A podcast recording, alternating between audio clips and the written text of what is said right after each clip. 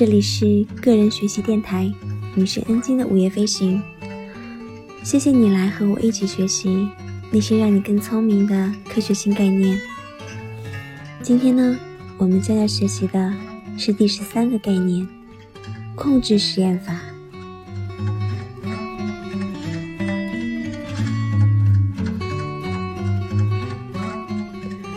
大多数人能理解和利用的科学概念之一，就是实验控制。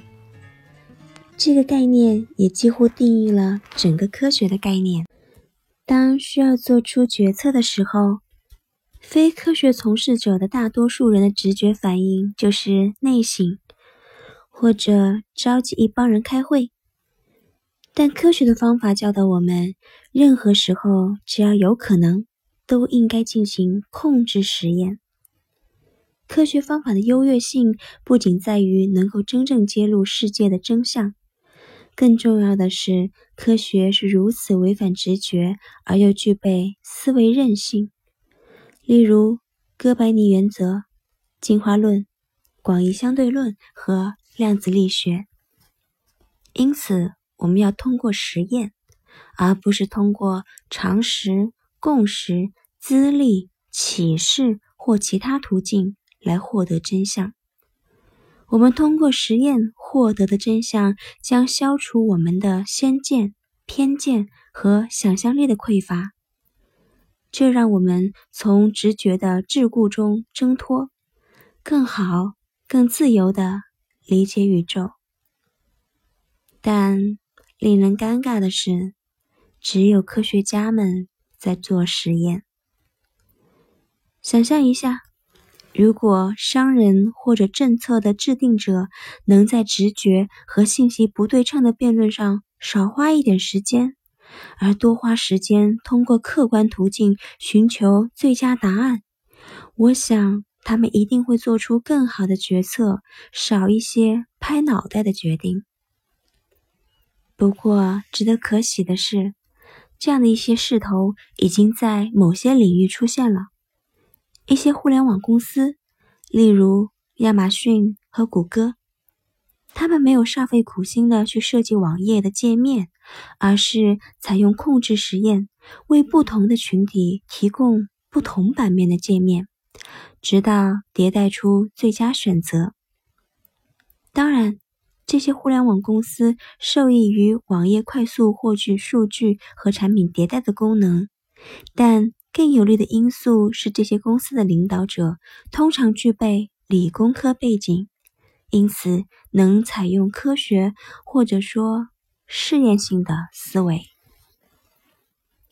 从学校教育、拘留判刑到税务征收，政府政策的制定将从使用控制实验中大大受益。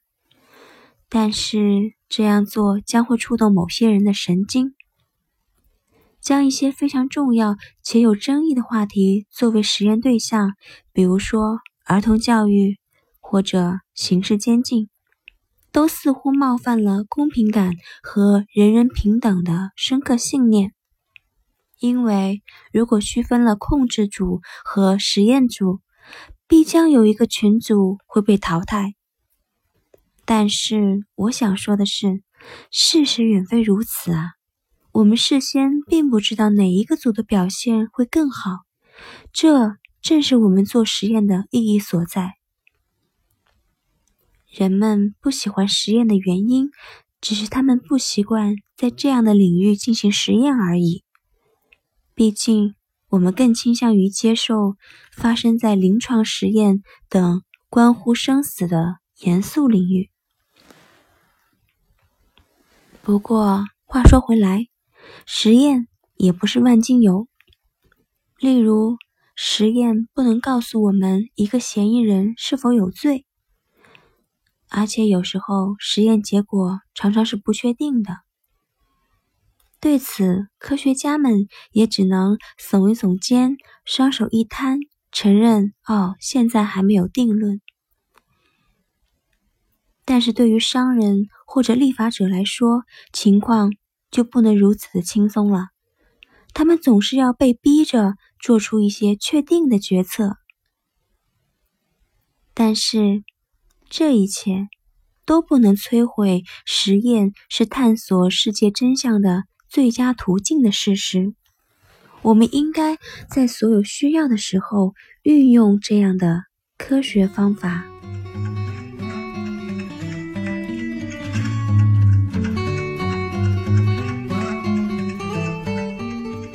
好啦，今天的学习就是这样了。希望你每一天都有新收获。我们下一次再见了。